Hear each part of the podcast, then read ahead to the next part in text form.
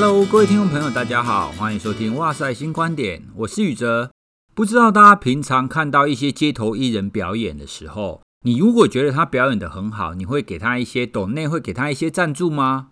在上个礼拜啊，我们全家到一个地方去吃饭，那是一个美食商场。然后那个地方呢，他们有请一些艺人、街头艺人来表演。当中就有两天，我觉得表演者表演得很好，我实在很想要给他一点赞助。但是我刚好摸了一下我的口袋，我没有带任何零钱出门哦，因为那个美食广场就在我们家附近，然后是可以刷卡的哦，所以我出去吃饭的时候，我就会很单纯的就只带着卡，然后就出门哦，所以就变成是我在那边哇，好可惜哦，我会觉得说这个街头艺人可能下一次来我就见不到他了。那时候就想说，如果这些街头艺人有 QR code，可以让我直接用行动支付。哦，转账给他的话，那好像也是蛮不错的一个功能哈。后来呢，因为我没有办法当场给他一些赞助哈，所以我只好找到他们的脸书跟 YouTube 的频道，然后就给他按赞，然后给他留言鼓励一下。自从开始写科普文章啊，或者是像现在在做 Podcast，其实都越来越能够体会，像这种无偿的分享，其实都非常需要有回馈的啦哈。好了，在节目开始之前呢，我们先有一段工商的服务时间。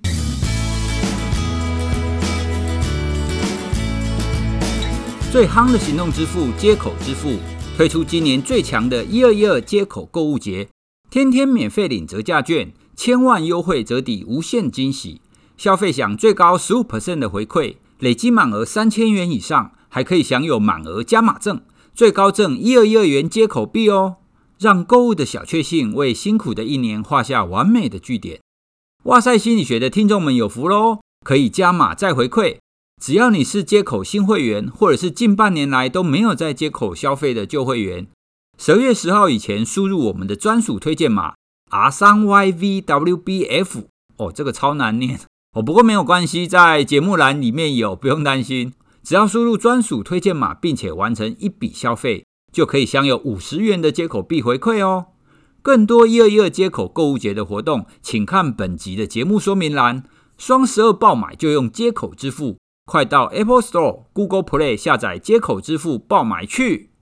好，感谢大家听完刚刚一分钟的口播哈。大家有没有觉得口播时候讲话的语气跟我现在正常在谈话的语气不太一样？好，那其实跟接口支付也蛮有缘的，因为接口支付是我第一个使用的行动支付。那个时候还没开始用行动支付的时候，总是会觉得说啊，我们这样付钱这么方便，然后台湾到处都有提款机啊，我为什么要用行动支付？为什么要绑在手机上？之所以会开始使用呢，除了使用行动支付会有回馈以外，另外一个还有很大的特点就是使用行动支付可以把发票也很快的存在里面，好，这样子我就不用拿发票了啊。另外啊，我个人还有一个很奇怪的毛病。我不管是做什么啊，买饮料啊，或者是付账，我喜欢把过程把它浓缩到最精简的程度。像是买饮料的时候，我一定会先想好我要喝什么，然后等到轮到我点的时候，我会很快的跟他讲清茶无糖少冰，不用袋子，谢谢。我希望可以在最快的时间里面完成这样子的一个交易啦。行动支付出来以后，我发现啊，它可以让我在付账这件事情上缩短到最短。哦，因为以前我们我们如果用钱付账的话，你还需要把钱拿出来，那通常需要找钱嘛。那找完钱之后，他还要拿发票给你，我就觉得很麻烦。那现在有了行动支付以后，我就直接把手机拿给他，他一扫，几乎都不用讲话就可以完成整个交易的过程，而且你可以帮店员节省时间，而且他还不会犯错。所以我现在去便利商店啊，一些小额支付，我只要可以的话，我都会用行动支付啦。好，接下来要进入我们今天要聊的主题。今天想要跟大家聊聊啊，就是有关于现在网络上啊，不是有很多假新闻啊、侧翼带风向啊等等的。那面对这些假新闻，我们应该要怎么办呢？像脸书跟 Twitter 啊，他们就很辛苦。哦，那身为一个网络讯息散播的一个平台啊，如果有很多假新闻出现，大众就会希望他们管一管，就希望他处理一下嘛。哦，因为那些假假新闻在平台上，就只有身为平台的管理者才有办法处理啊。但是呢，如果脸书跟 Twitter 他们开始处理假新闻之后，就会出现一个问题：假新闻由谁来定义呢？到底什么叫做假的新闻？真的新闻又是什么？哦，所以现在就会有很多的抱怨哦，有一方会抱怨这这些平台方管得不够，另外一方就会抱怨这些平台在做言论管制。哦，所以追根究底，在网络社群上，我们要去完全制止假新闻的出现，或者是这种带风向的啦，其实是不太可能的。这种讯息是不可能会消失的。那我们去要求这些平台的管理者，或者是要求政府来帮我们管制这一些假新闻，其实也是不可能的。因为啊，你要辟谣是非常困难的。好像我就曾经帮台湾的事实查核中心。帮他们回复过几则关于科学新闻的解释，从他们的整个运作过程就可以知道，当他们发现有某一个科学新闻好像似是而非在平台上流窜的时候，他们会主动去找专家来询问，来帮忙澄清。但问题是，他们找到专家的时间啊，那他们找到我要我回复的话，也要给我时间啊。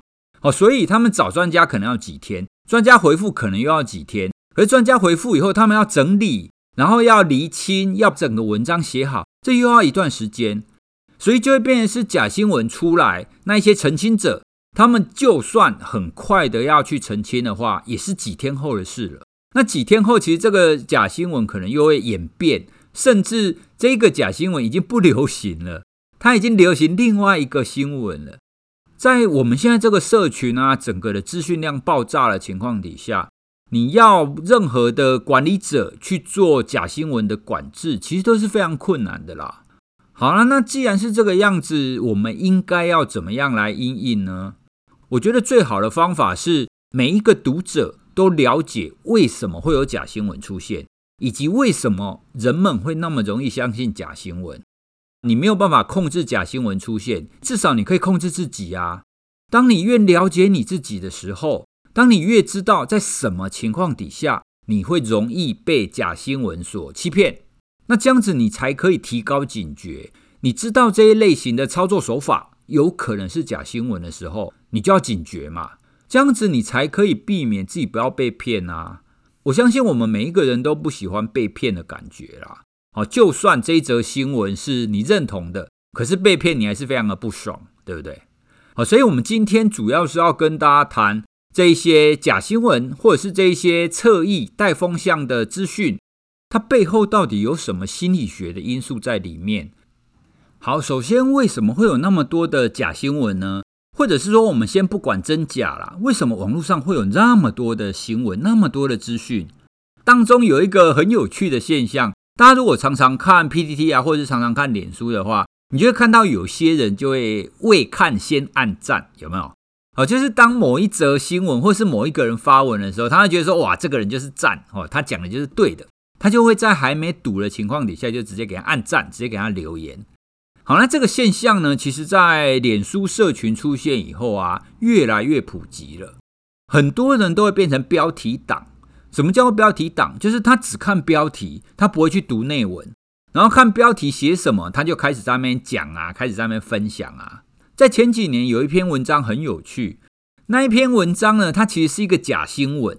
它的标题写着百分之七十的脸书使用者会在只看标题的情况底下就直接分享了。好了，那这个标题大家是不是觉得诶，好像是对的哦，好像是认真的哦？但事实上这一篇新闻其实是假的，这篇文章本身就是假的。如果有点进去的读者的话，就会知道文章里面有很多没有意义的文字。可是呢，这篇文章非常非常多人分享。我后来有去看啊，在前几天有去看这篇文章，大概有二十几万人分享，所以就会变得很有趣。一篇文章它内容没有意义没有关系，它内容是错的没有关系，只要它标题吸引人，就会有人分享。换句话说，真的很多人是标题党啊，大家都没有在认真看内文的。哦，就看了这个标题说，哇，好炫哦，好酷哦，哇，真的是这个样子诶，所以大家就转了。好，那事实上这样子对我们整个的资讯的理解是一个不好的现象啦。所以这个事件呢，就是提醒我们，当我们在看资讯的时候，千万不要只看标题，你就觉得，诶，这个是赞的，这个是对的，这个是分享。尽量就是把文章点进去，然后好好的把它读完。读完以后呢，再来想说，诶，这真的是对的吗？这真的是合理的吗？哦，不过呢，我也要抱怨一下脸书。脸书现在很奸诈哦，它现在把连结的触及变得很低。哦，就是你必须要整个文章都在脸书上完成，它的触及才会正常。如果你是放一个连结，然后推荐他他去看那一个连结的文章的话，那它的触及就会变得比较低。哦，所以很多社群的使用者真的都对脸书又爱又恨呐。哦，因为它毕竟是一个现在几乎是垄断式的一个平台，有非常非常多人在使用它去交换讯息。可是它却有一些机制来让人只能读到特定的讯息。好，那我们接下来来聊一下，身为读者，到底有哪一些因素我们必须要去注意的呢？也就是说，有哪一些心理学的方法可以操弄我们，可以让我们比较容易相信一则讯息？事实上，在我们真实世界当中，我们每天都会接受到很多资讯嘛。那其实这些资讯呢，大部分我们在看到的当下，或者是我们在看到的这一两天，其实都是暧昧不明的，因为我们其实很难去判断它到底是真的还是假的。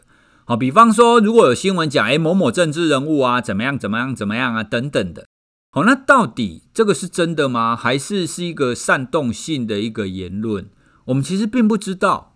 所以判断资讯的真假，其实并不像我们考试一样，说，诶，我觉得这个是真的，我觉得这个是假的，没有那么容易。大部分的讯息都是暧昧不明的，但也因为讯息暧昧不明，所以人心就变得是非常的重要。当你知道你自己容易被骗之后，你就不容易被骗了。诶，这句话听起来好像很奇怪，但其实不奇怪啊，因为你如果知道你自己有什么弱点的话，你当然就比较能够避免别人攻击你的弱点嘛，对不对？尽量不要让这些假讯息趁虚而入了。好，那我们来提第一个，第一种假讯息，我们要先来聊一个基本的心理学效应，我们称它为重复曝光效应。重复曝光效应指的是一个人或一个东西，哦，如果你重复看过很多次的话，你就会越来越喜欢它。就像我们常常在讲的“近水楼台先得月”啊，对不对？为什么近水楼台可以先得月？因为它距离它很近嘛。那距离他很近，就会有很多的机会，就是出现在他的眼前啊。看久了以后，就会觉得熟悉，熟悉就会出现有好感。这个是应用的非常广的一个心理学效应，像是我们在电视上或是社群媒体上的广告等等的，这一些都是透过重复曝光效应来让人比较喜欢这个品牌。那重复曝光效应呢，其实它也同样出现在这种文字的讯息上。有一个研究啊，他就发现，当我们把讯息重复呈现多次之后，人们就会比较愿意相信这个讯息。诶，就算这个讯息是暧昧不明的，他不太确定这个是真的还是假的，可是只要重复出现多次，他就会觉得这个比较像真的。而且啊，这样子的效果会持续一段时间哦。所以大家在社群上，只要看到有人在带风向，有没有？就同样一个讯息或类似的讯息不断的出现、不断的出现、不断的出现的时候，一般来讲，我们通常会觉得说，诶，这个、这个、这件事一直被提及，它是不是有可能是真的？三人成虎嘛，对不对？但事实上，在现在，我们反而要更小心这件事，因为啊，就会变成是有人会刻意要带风向重复出现，那让你就是比较愿意相信这件事嘛。所以我现在啊，对那些会重复出现的一些新闻。或者是一些新知，或者是说，诶，某某人怎么样怎么样了，我通常都会开始起戒心。可能是因为我这个人比较怀疑论者吧，我总是会觉得说，这真的吗？大家都这样子讲，这真的吗？有没有可能是另外一种可能性？有没有可能是谁在带风向？我这样讲起来，好像我这个人是个疑神疑鬼的人。好，不管啦，反正对于网络上的资讯是这个样子，重复出现很多次，我会越小心。好，所以这个是第一个我要跟大家分享的。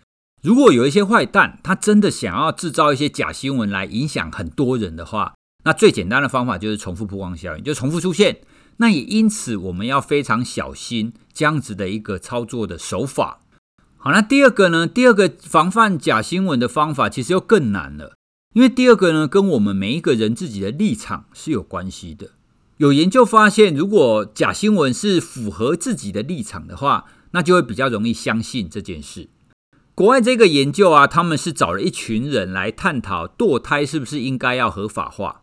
关于这一点，其实会可能会因为自己的成长背景，因为自己的信仰，会有正反不同的意见啦。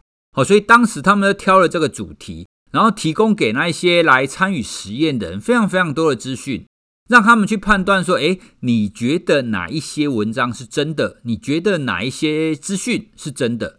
那这些提供给他们的文章当中呢，当然他的观点就是正反两面都有啦。有一些会说，诶，堕胎合法化是好的；有些堕胎合法化是不好的。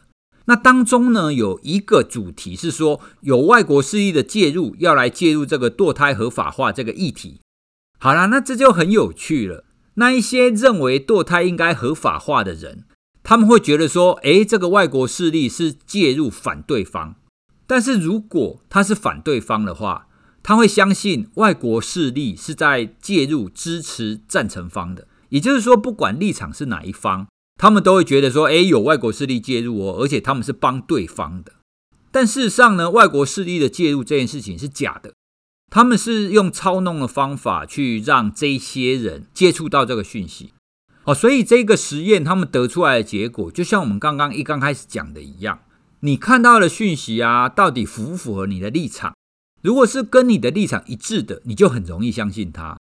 大家有没发现这个心理因素非常的可怕，而且非常的危险啊？因为我们每一个人或多或少都会有立场嘛，所以当你看到跟你立场一致的时候，你当然会很开心呐，你当然说太好了，有人站在我这一边。但事实上也有可能会因为这个样子，而使得我们去判断真假这件事情变得比较弱了，因为它符合你的立场，所以你就比较容易相信它。这其实是不太好的。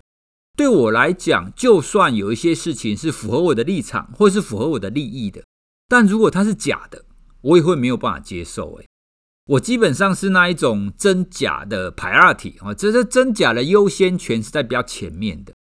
那如果它符合我的立场，但实际上它是假的，我会觉得非常的痛苦。我为什么要用一个假的讯息来证实我的立场呢？难道我的立场是那么的不堪一击吗？或者是我的立场是那么的脆弱的吗？我为什么要相信那些假的东西？当然，每一个人的 priority 不太一样啊，每一个人的优先权不太一样。我相信会听我们节目的人也都是真实性优先比较多啦，所以我会特别提醒我自己：如果我在社群上或者是在任何的地方看到符合我立场的一些资讯，不管是政治的或者是一些生活上的这些资讯，你都要特别保留一下。因为符合你立场的资讯，你的判断力就会变得比较弱了。好，那另外有一个呢，我以前在还在教书的时候做过了一个测试，也跟立场很像。我以前做过一个测试，是期待也会影响你相信跟不相信。也就是说，今天如如果你看到有一个讯息，你比较期待它，你希望它是真的，那你就会比较容易相信它是真的。这就跟我们刚刚讲的立场有一点像嘛。好，那这个测试呢，是之前我在教学生写科学新闻的时候，我有曾经出过给他们一个作业，我叫每一组的学生都要写假新知出来，就从头到尾都是假的，从标题、从内文、从研究者什么，通通是假的。然后呢，我把他们写了一共八篇的假新闻，我就放在网络上，然后我就请我的朋友啊，请网络上的人帮忙来评断一下说，说你觉得哪一篇是真的，哪一篇是假的？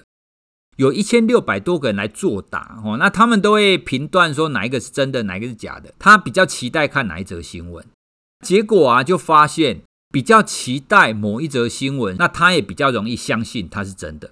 比方说，有其中一则假新闻，就这一千六百多个人当中，只有百分之十八的人认为这是真的，不到五分之一的人认为它是真的哦。但是啊，如果我把期待这一则新闻的人挑出来，就会发现，这些期待这则新闻中呢，有一半的人相信它是真的哦，百分之五十跟百跟不到五分之一嘛，这个差异很大哎。换句话说，这些期待的人，他也就比较会相信它是真的。所以这是蛮有趣的一个心理作用哎，就跟我们刚刚讲的立场很像啊。哦，所以这个真的是我们人性的弱点哎。哦，所以这一点大概是我认为针对这些假讯息最难去判断的一点啊。也正因为如此，所以我们应该要时时提醒自己哦，所以不要觉得说看到跟你立场一致的讯息，你就很欣然的接受它。好，接下来最后一个，最后一个要跟大家分享的是，其实跟媒体有关系啦。那也是我们在法克心法聊天室我们提过很多次的。当我们在接受一些讯息的时候，其实我们会不知不觉的把一些资讯做一个相关跟做一个因果关系的推论，但是这个相关跟因果关系的推论不见得是真的哦。例如我在一本书上有看到一个真实的案例。在国外啊，他们有曾经一家新闻报道，他们去报道有某一个家庭，一家四口在夜晚的时候呢，就不知什么原因，突然整家都死亡了。这个新闻在提及这件事的时候，他有提到这一家四口晚上曾经在某一家中餐餐馆吃饭，也就是说，在一刚开始，在事情还不明白的情况底下，他们把这个讯息报道出来，他们也不知道为什么这一家四口死掉。好，所以他们就还原当晚嘛，说哦，那这这一家四口呢，他们曾经去干嘛？在这家餐馆吃饭，那回去以后，哎，死掉了。好，那结果就发现啊，这一家四口死亡是因为他们暖炉的关系，可能是因为他们暖炉故障，然后可能一氧化碳中毒还是什么之类的。换句话说，他们这整家人死亡跟他们去中餐餐馆用餐是一点关系都没有，但是。这一则新闻让那一家中餐餐馆倒闭了，为什么？因为很多人看到这个新闻啊，所以那个小镇的人就会直接的连接说：“哦，这一家人他们去中餐餐馆吃饭，吃完饭以后晚上他们全部死光了，哎，好可怕啊！”所以在消息一刚开始出来的时候，大家还不明白什么原因，就直接把当中一些可能的线索连接起来。这则新闻当中是不是发现？大家都是无辜的，可是最后那些餐馆很倒霉。你说那个新闻他有刻意捏造吗？他也没有刻意捏造啊，他只不过是平铺直叙的去交代说，这一家人在死亡之前，他们曾经做过什么事。他们也没有想要去暗示说餐馆是凶手。那餐馆自己也本身也很倒霉啊，他只不过是正常做生意。这一家人来了，用完餐然后回去，然后因为暖炉故障而死亡，跟他们一点关系都没有。但最后的结果却是这一家餐馆倒闭了，因为大家都不敢去吃饭。好，所以这就是我们在接受资讯的时候一个暗示的效果。我们会不知不觉的把一些资讯把它做因果关系的推论。在这种情况底下，你就会变得是伤及无辜啦。像我们刚刚那个例子，餐馆是不是很倒霉？当我们明白暗示的力量之后，我们再回来，大家可以再想想，我们在媒体上我们常常看到的是什么？就像在一些犯罪事件当中，媒体就很常说这个凶手心狠手辣，有没有？好，就会很常用很一些很极端的形容词来形容一件事。所以啊，我现在在看新闻的时候，不管是平面的或者是电视的新闻，我只要看到他们的内容用很多很丰富的形容词的话，我一概都会主角。你们是播新闻的，又不是写小说的，哪有那么多精彩的形容词在那边？这是我们可以提醒自己的啦，因为我们人比较容易受情绪性的影响，哦，因为情感跟情绪是天性嘛。所以，当我们去诱发自己的情感，去被一些情感性的文字诱发之后，你就会很容易去相信他，你就很容易接受他。你会觉得哇，这个凶手真的是禽兽啊，这个受害者真的是很可怜。但真的是这个样子吗？之前我们也在很多集法客心法聊天室也有提到性侵案，很多性侵案现在不是也都发现其实都是诬告，它并不是真的。哦，所以在很多事情还没有真的明了的情况底下，我们真的要小心一些过度的推论跟过度的形容词，这样子才不会让自己就是被这些大众媒体所误导。我们跟他聊了几个，就是读者，我们人们容易被哪一些心理因素所影响，所以那一些社群上的资讯就很容易相信它是真的嘛。所以当我们了解我们自己人心的弱点之后，我们就应该要更能够去抵抗它。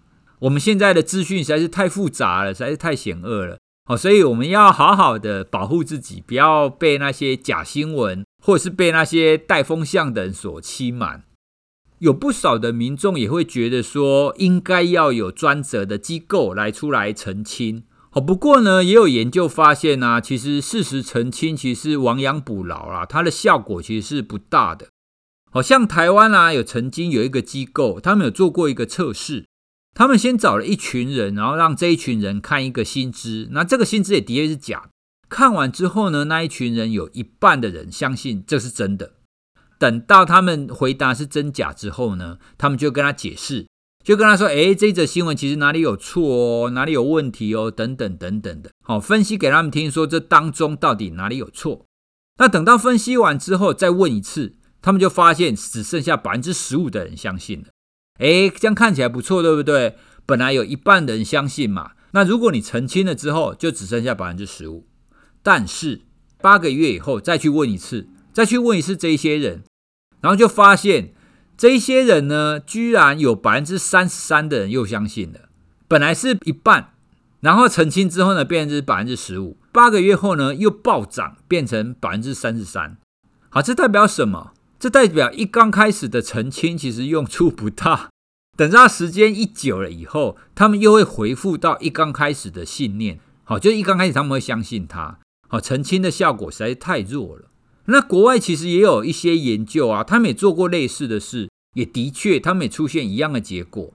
好，就是澄清的效果其实不大的。所以这就是为什么我刚刚前面会讲说这是亡羊补牢啦。第一个就是时限上它是比较晚的嘛。那第二个，就算你澄清了，很多人先入为主相信了以后，你要更改其实是很困难的。好了，那虽然说更改很困难，但是呢，对心理学家来讲，不管再怎么样，你还是要有方法啦，对不对？哦，所以有一些心理学家提出来说，如果你面对一群就是他已经接受假新闻的人，你要什么样子的方式才能帮助他们纠正？第一个，你必须要重复的提醒，也就是说，你不能只讲一次啦，你只讲一次是不够的。哦，你要一次、两次、三次、四次，不断的讲，不断的提醒，那才会有用。所以这也是我们节目有的时候你会发现有一些概念会重复提及，有没有？好，重重复提及呢，也不完全是因为我们忘了我们讲过什么啦。哦，有一个很重要的因素是重复提醒大家。好，因为我们人性是脆弱的，我们很容易忘记嘛，因为这就是我们弱点啊。正因为它是我们弱点，所以我们必须要时时的去提醒自己。第二个方式呢，他们发现经过深入的讨论。会比较有可能去扭转本来的信念，像是我们刚刚讲的一个假新知。如果你看到一个假新知之后，有另外一个人跟你说：“诶，不对哦，这当中哪里有问题？”单纯的用一两分钟的时间跟你讲，或者是你看到另外一篇纠正的文章，这其实是不够的。好，要用大概十几分钟的时间，然后去做思考，去做讨论，这样子他改变他本来。错误的信念、错误的想法才会比较容易。好，因为你如果没有讨论，你只是这样看过一次或听过一次的话，这样子效果是比较不好。你必须要让他真的也在思考这件事情才有办法。好，那就像我们这个节目一样，因为各位如果你会听到这里，就表示你对这个主题感兴趣嘛。那你也随着我们所讲的内容开始在思考这件事，你更能够清楚有哪一些因素是会影响你的嘛。好，我们今天讲了不少呢，都是在谈我们人会有哪一些弱点，会容易去接受一些假新闻啦。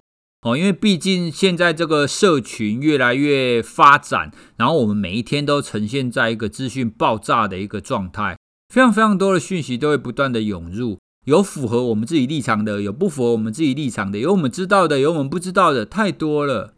当我们知道自己有哪些弱点的时候，你就比较知道要怎么去抵抗它嘛。以我来讲，哈，总结上面所谈的这一些，我的原则就是尽量不要第一次就去相信一个讯息，好，静观其变，看有没有后续的证据来支持我所看到的这件事。千万不要因为它符合你的立场，你一刚开始就相信它。符合你的立场，你就爽一下就好，说，哎，太好了哦，跟我的想法一样。但是记得还要继续的保持关注，要去了解这件事情到底是真的，哦，因为毕竟真假对我们来讲还是比较重要的，我们都不希望被带风向吧。好，那我们今天的节目就到这边喽，谢谢大家的收听。如果各位有什么想要知道的，有什么想要聊的主题呢，也欢迎私讯给我们，我们也可以找时间来聊一些大家感兴趣的主题哦。好，我们就到这边喽，谢谢大家，拜拜。